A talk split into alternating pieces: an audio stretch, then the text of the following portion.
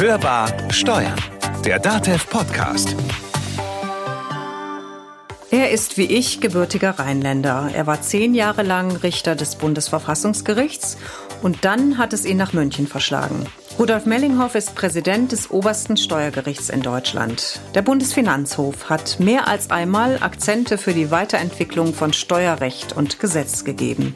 Mein Name ist Konstanze Elter und für die dritte Folge unseres Podcasts Hörbar Steuern habe ich den BFH-Präsidenten getroffen. Hörbar im Gespräch. Heute zu Gast bei mir an der Hörbar ist der Präsident des Bundesfinanzhofs, Rudolf Mellinghoff. Schön, dass Sie da sind. Inwieweit darf sich denn ein Präsident des Bundesfinanzhofs überhaupt für Steuerpolitik interessieren? Er muss sich sogar für Steuerpolitik interessieren. Denn sozusagen nur das geschriebene Recht anzuschauen und nicht zu wissen, wie es zustande kommt, ist einfach viel zu wenig. Das bedeutet aber nun nicht, dass er sich ständig steuerpolitisch äußern müsste, aber er muss natürlich intensiv die steuerpolitische Debatte verfolgen. Darf er denn auch eine Meinung haben? Er hat mit Sicherheit eine Meinung. Ob er sie äußert, das ist die entscheidende Frage. Wann tun Sie das? Also im Freundeskreis sprechen wir natürlich darüber, aber ich halte mich ganz bewusst zurück, wenn es um hochpolitisch brisante Streitfragen geht. Ich will nur zwei Beispiele nennen. Die Erbschaftssteuer oder die Grundsteuer, das sind äh, hochpolitisch umstrittene Fragen.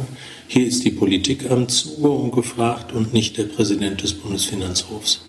Da geben Sie direkt ein gutes Stichwort, äh, denn das sind ja beides Themen, beides Gesetze. Gerade die Erbschaftssteuer, die ist ja nicht nur einmal auf dem höchstrichterlichen Prüfstand gewesen, sondern viele Male. Was ist denn von einer Steuergesetzgebung zu halten, die ständig auf diesem Art von, dieser Art von höchstrichterlichem Prüfstand steht? Also einmal finde ich es gut, dass ähm, die Steuergesetze im Fokus der Gerichte stehen, dass äh, dort geschaut wird, dass die Fragen mit der Verfassung vereinbar sind, dass das Europarecht eingehalten ist und dass auch die Gesetzesauslegung durch die Finanzverwaltung lega artis erfolgt. Das ist notwendig und richtig. Haben Sie manchmal den Eindruck, dass, Sie haben ja schon einige Beispiele genannt, dass Gesetze und vor allen Dingen auch deren Reformen, weil vielleicht die Zeit drängt, Stichwort äh, Erbschaftssteuer, Stichwort Grundsteuer, mit der heißen Nadel gestrickt werden? Also gerade wenn Sie die Erbschaftssteuer ansprechen oder auch die Grundsteuer, dann ist das keine Frage der heißen Nadel, sondern es ist der Ausgleich sehr vielfältiger politischer Interessen, die dort eine Rolle spielen. Und äh, wenn man so viele Beteiligte hat, äh, auch von Länderseite, auch von Bundesseite, ähm, dann führt das zwangsläufig dazu, dass es nicht sehr einfach ist, ein in sich geschlossenes, systematisch folgerichtiges Recht zu schaffen, weil natürlich viel zu viele Wünsche dann in irgendwelchen Kompromissen mit berücksichtigt werden. Ich glaube, es kommt eher selten vor, dass mit der äh, heißen Nadel irgendwie schnell etwas zusammengestrickt wird, sondern es ist eher die Klarheit, die leidet, weil man äh, jeden irgendwie jeden Einzelfall detailliert ausführlich berücksichtigen will, weil man ein übertriebenes Sicherheitsbedürfnis hat. Also Missbrauchsregelungen werden sehr schnell erlassen, die die Gesetze verkomplizieren. Das macht das Steuerrecht so kompliziert. Zu diesen beiden Punkten, die Sie gerade angesprochen haben, Einzelfallgerechtigkeit und auch Missbrauchsgestaltung, würde ich gerne gleich noch äh, zurückkommen.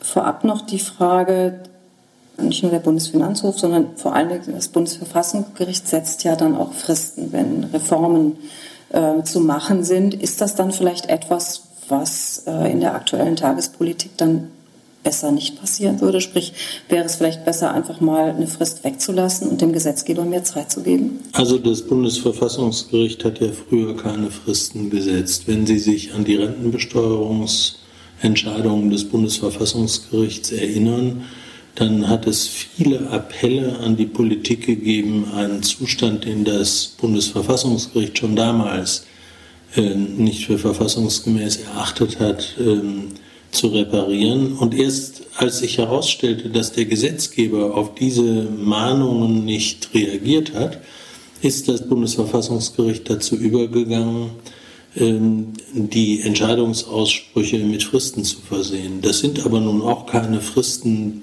wo dann, wenn der Gesetzgeber nicht handelt, äh, nichts passiert, sondern äh, das Bundesverfassungsgericht stellt fest, dass ein Gesetz verfassungswidrig ist und sagt, trotz der Verfassungswidrigkeit darf dieses Gesetz für eine Übergangszeit noch angewendet werden. Ähm, das tut das Gericht mit Hinblick auf den Staatshaushalt und sagt dann, äh, wenn der Gesetzgeber es nicht schafft, innerhalb dieser Frist ein verfassungsgemäßes Gesetz zu verabschieden, dann entfällt dieses Gesetz und so ist das zum Beispiel bei der Vermögensteuer passiert und die gibt es bis heute nicht mehr. Inwieweit macht dann, um nochmal zu Ihrem Gericht äh, und zu Ihrer Gerichtsbarkeit zurückzukommen, macht denn der Bundesfinanzhof über seine Entscheidungen auch Politik, beziehungsweise rückt vielleicht Politik etwas zurecht?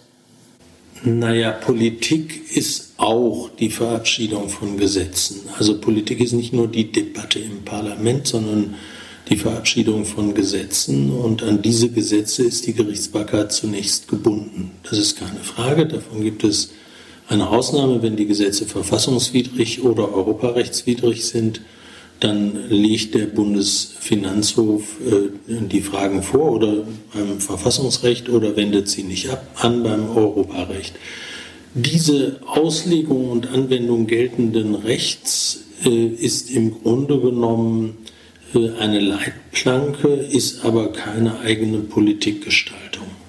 Das ist ein sehr schönes Stichwort. Das ist auch eine Formulierung, die Herr Professor Wolfgang Schön vom Max-Planck-Institut mal benutzt hat, dass die Gerichte zu den Hoffnungsträgern im Steuerrecht gehören, weil sich eben die Fachleute da Leitplanken auf dem Weg zu einem verbesserten Steuerrecht versprechen. Welche steuerpolitischen Signale können denn Ihrer Ansicht nach tatsächlich von den Gerichten ausgehen? Also die Signale, die von den Gerichtsurteilen ausgehen, äh, ist natürlich, dass wir uns sehr daran orientieren, an den Sinn und Zweck, den ein Gesetz hat, an die Systematik, die sich innerhalb einer Rechtsordnung ergibt und auch an die Praktikabilität, denn diese Gesetze müssen vollzogen und angewendet werden. Wenn diese Gesetze den Gleichheitssatz verletzen oder rechtsstaatlichen Bedingungen nicht genügen, dann ist es natürlich so, dass wir diese Fragen auch dem Bundesverfassungsgericht vorlegen. Und insgesamt äh, gibt es derzeit etwa 30 Vorlagen beim Bundesverfassungsgericht. Das heißt, in 30 Fällen ist ein Finanzgericht oder der Bundesfinanzhof von der Verfassungswidrigkeit einer Norm überzeugt das halte ich schon für ein beunruhigendes Signal, weil das eine relativ hohe Zahl ist. Es gibt es ja auch, ähm, auch bei den Entscheidungen, die nicht äh, weitergeleitet werden äh, zur Entscheidung ans, oder zur Beurteilung des Bundesverfassungsgerichts, immer wieder die Reaktion des Bundesfinanzministeriums, dass man dort sagt, na ja, der Fall, der bei Ihnen dort höchstrichterlich entschieden worden ist, ist ein Einzelfall und deswegen machen wir mal einen Nichtanwendungserlass für alle anderen äh, Steuerzahler. Fühlen Sie sich da manchmal möglicherweise nicht ganz ernst genommen vom Bundesfinanzministerium? Also das war ein Thema, was insbesondere mein Vorgänger Herr Spindler immer wieder sehr deutlich thematisiert hat und Ihre Frage zeigt, das ist angekommen bei den Steuerpflichtigen und auch bei den Steuerberatern. Äh, aber schon seit zwei Legislaturperioden ist es so, dass das äh, Bundesfinanzministerium nur noch in ganz seltenen Ausnahmefällen überhaupt einen Nichtanwendungserlass erlässt. Das liegt daran, dass in den letzten beiden Koalitionsverträgen schon ausdrücklich darauf hingewiesen wurde, dass man damit sparsam umgehen äh, sollte und ähm, zu Zeiten, als Wolfgang Schäuble Finanzminister war, musste jeder Nicht-Anwendungserlass über seinen Schreibtisch gehen. Und äh, wer die Funktionsweise eines Ministeriums kennt, der weiß, dass man das nicht vorschnell macht. Also da ist doch ein Bewusstseinswandel in der Finanzverwaltung sichtbar geworden. Und trotzdem ist es so, dass ähm, nunmehr wir ein Phänomen haben, was wir in diesem Umfang nicht kannten. Das sind die sogenannten Nichtanwendungsgesetze. Das heißt, wenn das Bundesfinanzministerium mit einer Auslegung des geltenden Steuerrechts durch den Bundesfinanzhof nicht einverstanden ist, dann regt die Finanzverwaltung beim Gesetzgeber an, dass man das durch ein gegenläufiges Gesetz repariert. Natürlich nur pro futuro, also für die Zukunft nicht rückwirkend. Ähm, das ist natürlich, äh, sagen wir mal, äh, dem Gesetzgeber unbenommen, ihm unliebsam erscheinende Entscheidungen der Finanzgerichtsbarkeit durch ein neues Gesetz zu ändern. Man muss nur immer wissen, das Recht wird dadurch nicht einfacher. Denn der Bundesfinanzhof versucht natürlich eine Rechtslage systematisch und klar auszulegen in einem gesetzgeberischen Konzept. Und wenn dann immer wieder sozusagen nicht Anwendungsgesetze in das Recht hineingeschrieben werden, dann führt das zu einer hohen Komplexität und zu einer deutlichen, deutlich schwierigeren Auslegung des bestehenden Rechts. Jetzt sind es ja nicht nur solche Gesetze, die das deutsche Steuerrecht, sagen wir mal, ganz positiv und oder vielmehr wertfrei weiterentwickeln. Man muss ja auch die europäischen Einflüsse äh, betrachten und in den Blick nehmen, beispielsweise auch äh, Entscheidungen des Europäischen Gerichtshofs. Wie weit kann denn Ihrer Ansicht nach überhaupt Steuerharmonisierung in Europa gehen? Also einmal muss man sehen, wir haben ja einen harmonisierten Bereich, das ist das Mehrwertsteuerrecht. Dort finden auch die meisten Richtervorlagen durch den Bundesfinanzhof statt. Sagen wir mal, die Hoffnung, dass ein harmonisiertes Recht ein einfaches Recht ist, äh, kann man nun nicht unbedingt sagen, wenn man die Rechtsprechung zum Mehrwertsteuerrecht sieht. Ähm, wenn man dann äh, zum Beispiel über die Besteuerung äh, von eingelegten Früchten äh, und frischen Früchten oder wenn man die Besteuerung von der Bratwurst im Essen und im Sitzen sieht, dann kann ich darin keine Vereinfachung des geltenden Rechts sehen. Und die übrigen Entscheidungen im direkten Steuerrecht, da ist es natürlich so, dass die gelegentlich schon schwierig in unser Rechtssystem einzubauen sind. Eine der größten Probleme, die wir momentan haben, ist das europäische Beihilferecht. Da verlassen sich Bürger auf den Gesetzgeber, tätigen Investitionsentscheidungen und hinterher geht dann die Europäische Kommission hin und sagt, das ist eine Beihilfe, die muss auch rückwirkend zurückgezahlt werden. Und die neuere Rechtsprechung des Gerichtshofs der Europäischen Union ist leider doch sehr extensiv, sodass der Gestaltungsspielraum für den nationalen Gesetzgeber sehr eng wird. Sie hatten ja vorhin schon kurz das Thema Missbrauch bzw. die gesetzlichen Regelungen, die solchen möglichen Missbrauch verhindern sollen, angesprochen. Jetzt beschäftigt gerade die Steuerwelt eine weitere EU-Richtlinie auch in dem Fall, also die Anzeigepflicht für internationale Steuergestaltung, die zum Jahreswechsel in deutsches Gesetz gegossen sein dürfte. Was glauben Sie, welche Auswirkungen können solche Vorhaben auf das Zusammenspiel, die Zusammenarbeit zwischen Steuerberater und Mandant haben?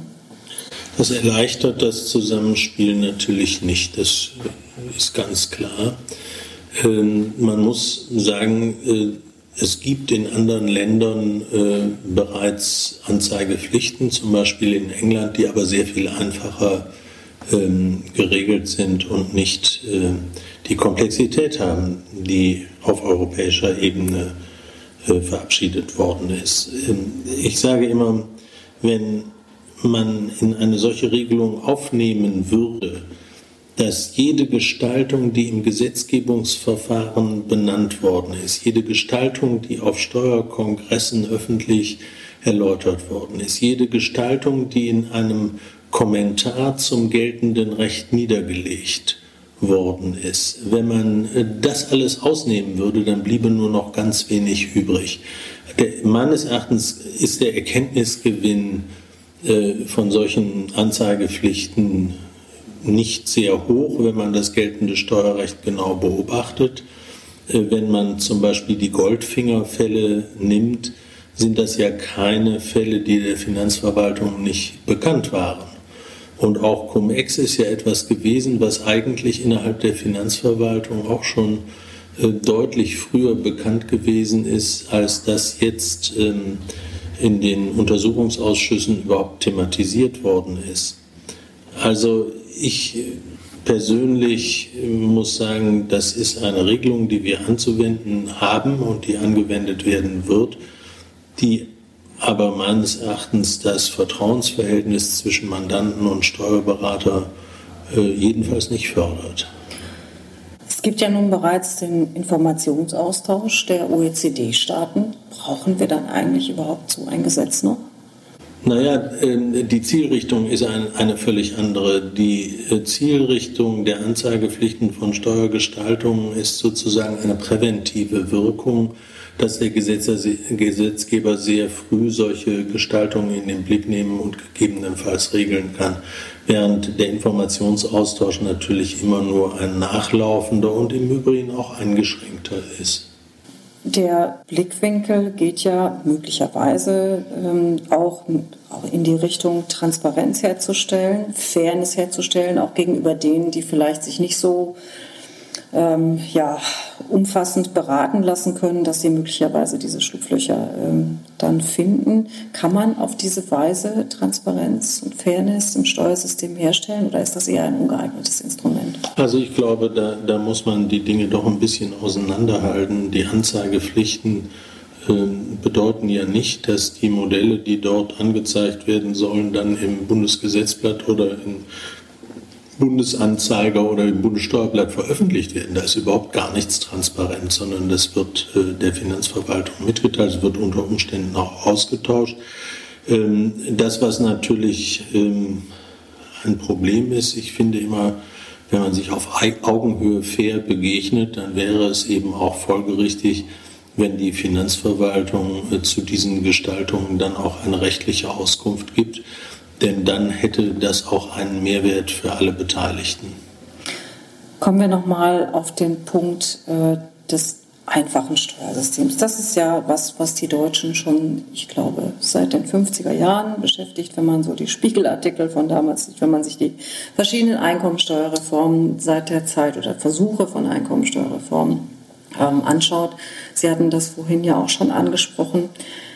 Ist das überhaupt möglich? Ein individuell gerechtes oder überhaupt den individuellen Einzelfall betrachtendes Steuersystem und zugleich ein einfaches Steuersystem?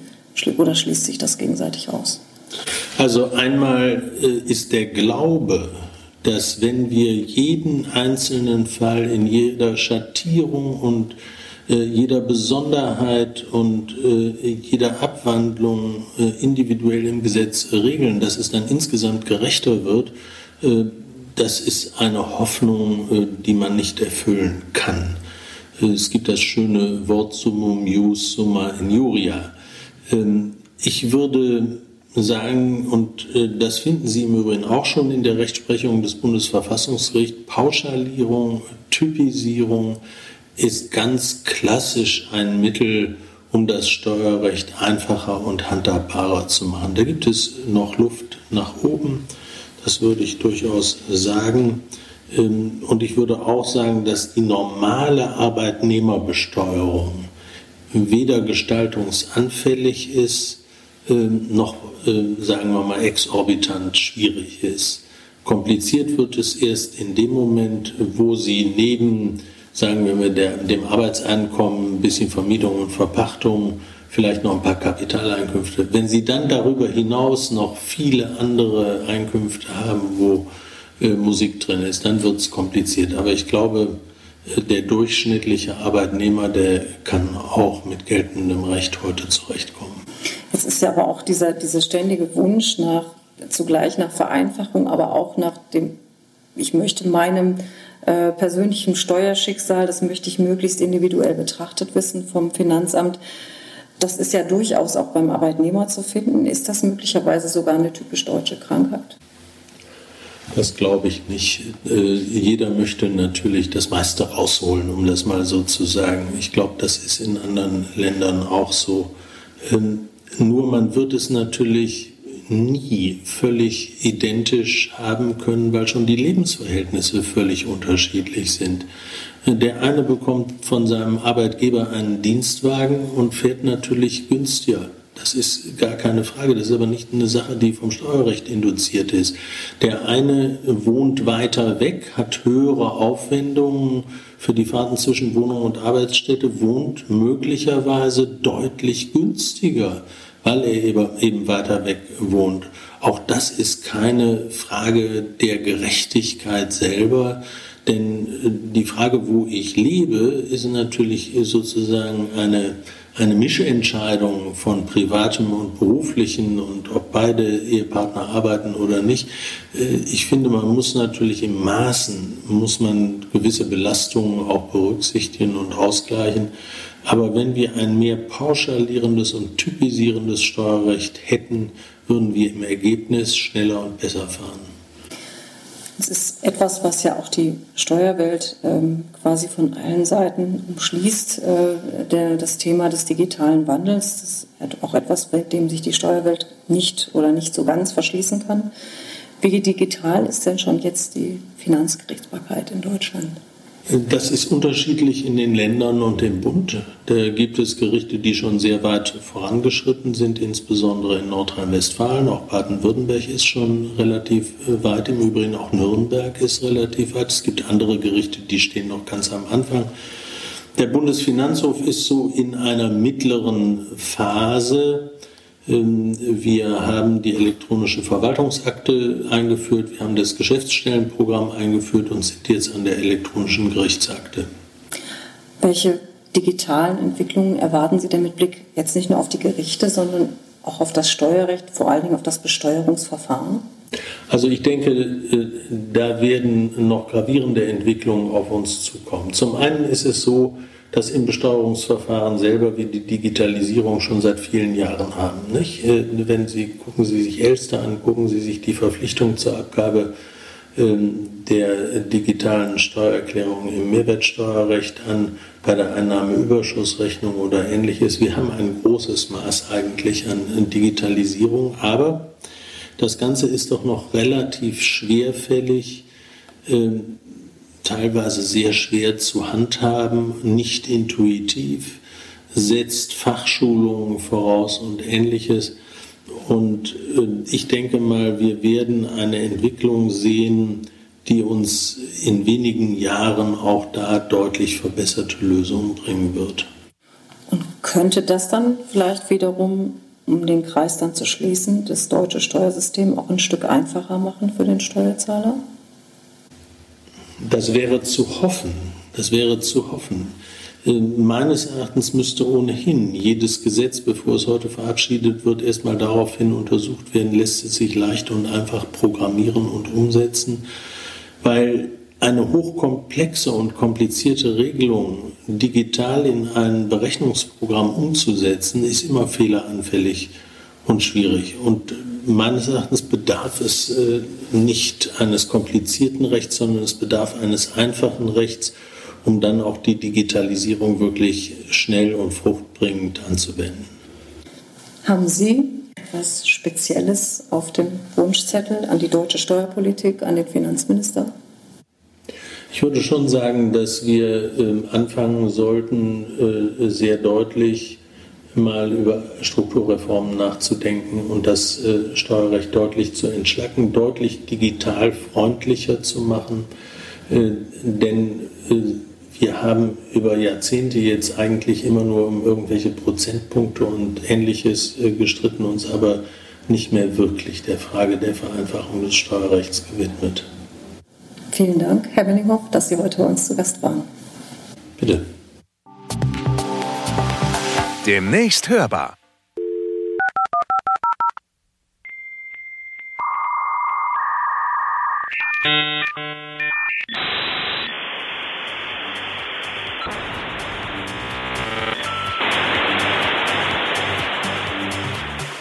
Carsten, dieses Geräusch, kennst du das noch?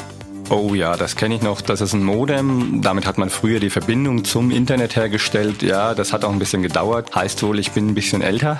Ja, ich aber auch. Ich kenne es nämlich auch noch.